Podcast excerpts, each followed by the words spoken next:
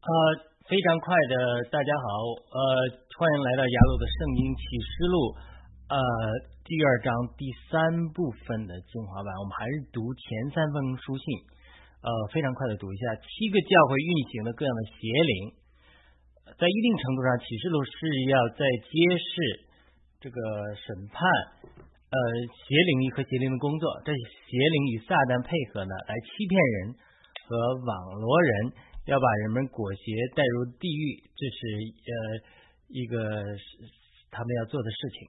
那么呃，教会的不仅要从世界和恶人中分别出来，还要审判天使，这林前六章三节所说的话。而且呢，这个要执行神对撒旦的审判。等基督的心腹，特别是成熟的这个心腹啊，不成熟一定成熟之后。成产生之后，神和天使最终要把撒旦和邪灵扔到火湖里，这是撒旦和邪灵的定命。因此，撒旦和邪灵极力反对教会的成熟和信徒的产生，因为这样意味着他们最终审判的开始。因此，撒旦在七个教会也好，派遣各样的邪灵和罪人一起建上各样的网络，他使用罪人，然后呢？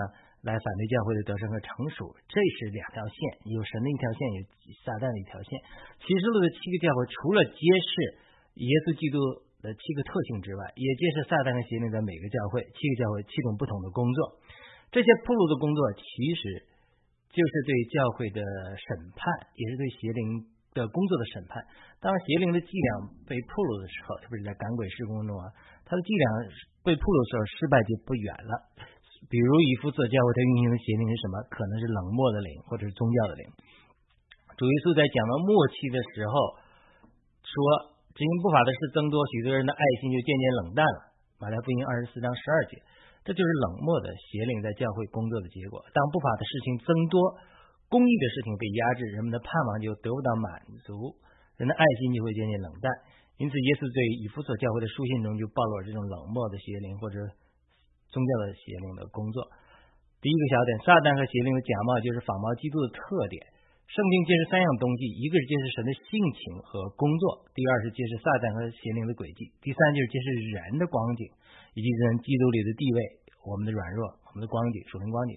启示录也不例外，是写给以弗所教会的信里揭示这三样东西。我们要通过学习圣经来认识神，认识撒旦，也认识我们自己。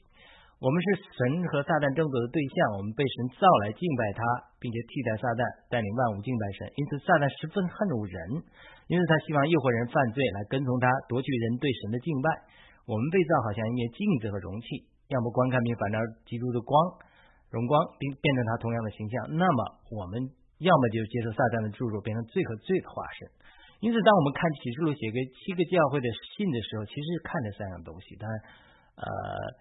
就是神的特点，撒旦作为和人的光影。但是你细分的话，可以是五样东西：第一，基督的特点；第二，撒旦或邪灵的特点；第三，基基督在教会身上正面的工作，就是主称赞的地方；第四，撒旦和邪灵在教会身上负面的工作，就是主批评的地方；第五，如果改正之后，从主得到哪些奖赏？他可以说五个，可以说三个。很多时候我们看教会，往往看见神的作为啊，人美好的见证或者软弱，但是往往忽略邪灵的工作，而邪灵绝对不会闲着没事的。那么涉及到这样的网络，引诱教会信徒犯罪，所以我们必须认识邪灵的工作。呃，第二个小点，认识邪灵的工作。那如何认识撒旦和邪灵的工作呢？这并不是一件容易的事情。很多自由派的神学家甚至不承认撒旦和邪灵的存在。也有一些美国的教会人士，这个认为似乎邪灵只在偶偶偶像盛行的第三世界国家存在，其实不然，邪灵也存在美国的教会。邪灵到底来自哪里？神学有不同的解释。圣经上记载了很多不同的邪灵，而且似乎他们管辖不同的区域或者有不同的功用。有些邪灵，比如耶喜别的邪灵，似乎是政治的邪灵；而一些邪灵似乎是淫乱的邪灵，有一些是呃这个拜祭儿这个杀杀祭儿童的这种巴勒邪灵。我们不花很多时间讨论邪灵的来源和邪灵的种类，但是我们必须认识邪灵的工作和他们的伎俩，并且寻求神的来智慧来应对。如果我们忽略或者不认识邪灵的工作，就会给邪灵机会在教会做工。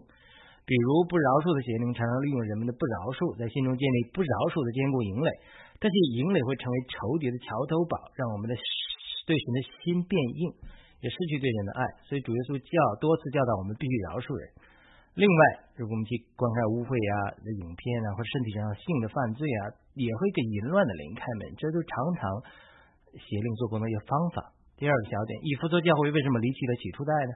以弗以弗所教会运行的一个邪灵，就或许就是冷漠的灵或者宗教的灵。冷漠的灵是运行在很多教会中一个邪灵，很多人或许并没有留意。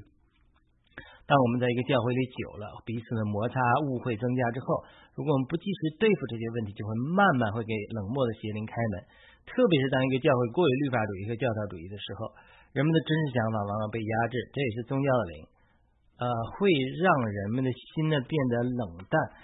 那么，什么是尼格拉党的行为呢？启示录二章六节说到，这个圣经并没有明确指出，科学家呃神学家有不同的解释。但是有个可能就是，教会的居间阶级他们企图垄断神的话，控制对圣经的解释，并且限制圣徒自己读圣经，呃，并且限制信徒这个进公用。那么，我们每个基督徒都好像肢体一样。这样的居间阶级企图控制神的话和信徒的时候，这些肢体就会缺少从基督元首来的直接供应，也缺缺少因为操练而得到官能的操练。希伯来书五章十四节，生命就依然是婴孩。我记得我小的时候希望去做某件事情，但是家里人觉得我还小，就不让我去做。但是我觉得我有足够的能力去做。我因为没有得到足够的鼓励，就感到挫折，下次也就不提出来我想做什么了。我们在一个公司甚至一个教会，常常听到人抱怨说。我也不再提意见了，因为反正都是他们说了算，根本不听我们说的。这样，因为建议不得到采纳而灰心的人很多，因此好多公司的管理上都非常重视每年对员工的调查，并且收集他们的意见，对合理的意见加以采用。对那些管理不好的公司呢，通常没有人注意和采纳普通人的意见，久而久之就失去了员工的忠诚度。管理良好的公司通常会这样做。可见耶稣说的对，因为今世之子在事实之上，要比光明之子更加聪明。路加福音十六章八节，很多教会的居间阶级因为利益的关系，在很多方面限制了信徒的功用，让他们不能发挥自己的才能。久而久之，他们就灰心失望，但是又不愿意离开教会和信仰，就变得消极灰心，甚至失去了起初的爱。我所在的神学院的一个老师 Randy Clark 讲说了一个故事，他提到。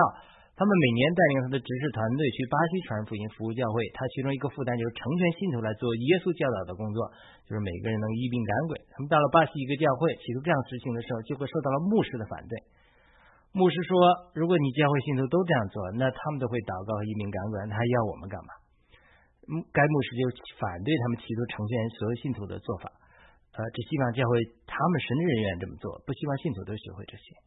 所以导致信徒失去起初的爱呀，二章四节有很多的原因，但其中一个原因，我觉得可能就是这里耶稣马上提到的信徒恨恶尼格拉党的行为，神也恨恶。他这个提到的绝对不是偶然。二章五节提到信徒要回想从哪里坠落的，六节马上就说恨恶尼格拉党的行为。这个逻辑上来说，尼格拉党的行为或许就是造成以弗斯教会失去起初的爱的原因。这是上下文解经了。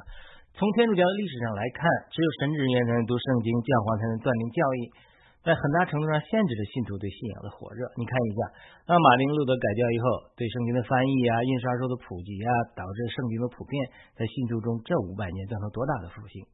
但是不幸的是，这样居间阶级的流毒依然在新教的教会中流传，很多教会都是牧师一人讲道，少数人进行公用，造成大部分肢体的萎缩和缺少公用。这样的结果就是很多人失去起初的爱心。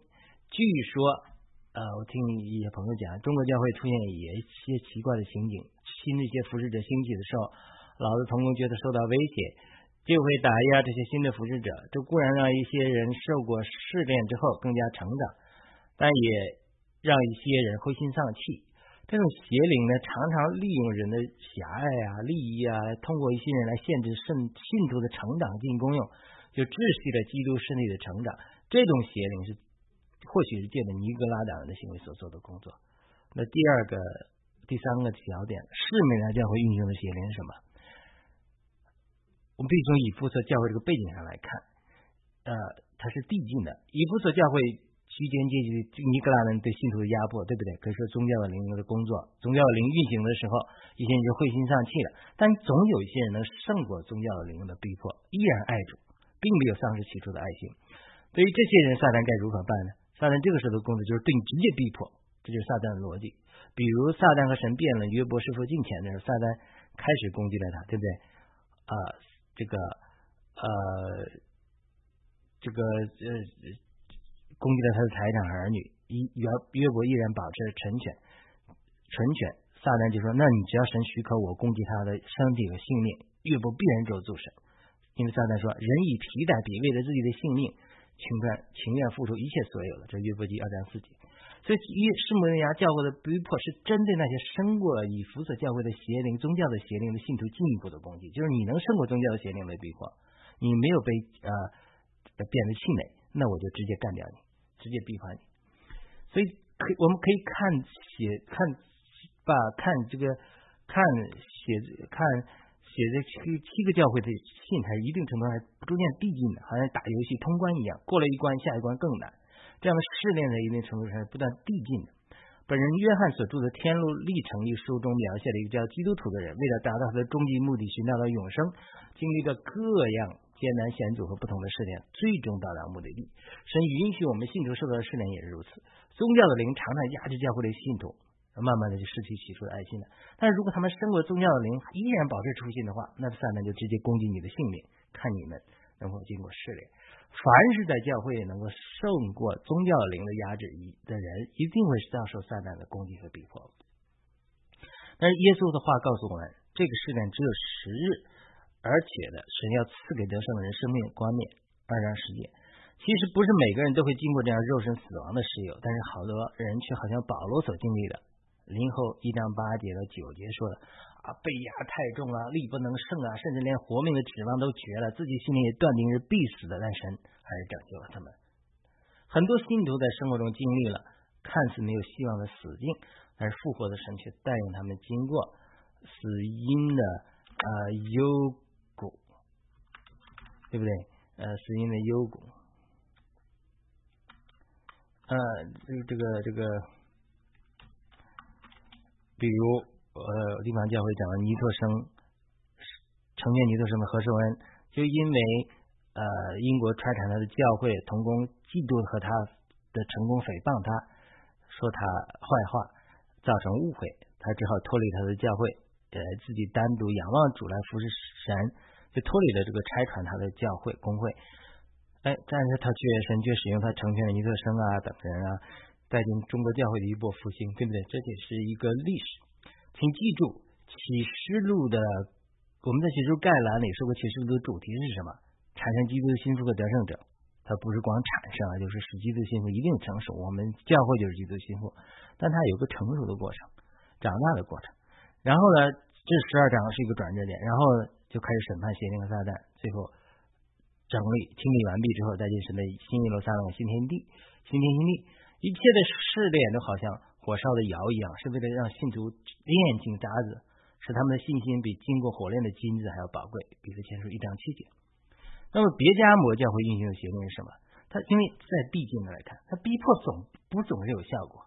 罗马帝国的早期，撒旦对教会的逼迫到了极点，很多基督徒被火烧，被放在角斗场里和野兽搏斗。但是很多基督徒却反而更加刚强，他们宁死不屈的见证和殉道者的血，让基督教更为广泛的传扬。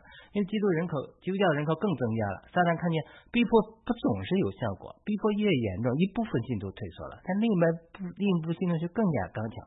那么撒旦下一步会做什么呢？他说：“不如掺沙子吧。”这就是巴兰的教训，二章十四节和尼格拉党人的教训再次提到二章十五节。巴兰是被摩亚人雇佣来的外邦的假先知来咒诅以色列，但是神拒绝咒诅以色列，反而祝福以色列。巴兰发现了无法改变神的立场，就用诡计改变以色列人在神面前立场的地位。他让巴勒用摩亚和米甸的女子来引诱以色列人行淫乱。而耶和华是憎恶拜偶像的淫乱，因此以色列人因为自己的罪离开了神祝福他们的立场，导致瘟疫发作。神最后审判了巴兰，但是以色列人也因此受到严厉的审判。所以尼哥拉党人的教训就是让信徒不要去个人与神和神的话接触，让他们失去与主的交通，切断他们直接从元首基督来的丰富的供应。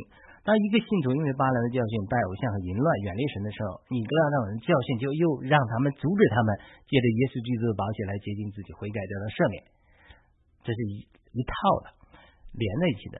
那么撒旦发现，在以弗所的教会尼格达朗的尼格达朗的教训和背后的邪灵都不能阻止一些人依然爱主的时候，那么施美拿的教会兴起死亡的灵，逼迫企图下阻他们忠心爱主。但是呢，他发现这个计划依然无法得逞，那他该怎么办呢？他就让宗教的灵、死亡的灵、错谬的灵一起运行，三个邪灵或更多邪灵扭成一股绳绳子来集体来运行。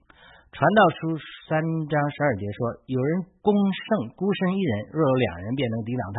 三股合成的绳子不容易折断。”这在信徒的一面是对的，在邪灵的工作上也是对的。撒旦深知这个道理，因此会安排不同的邪灵扭成一股绳子来教会的不同共同做工。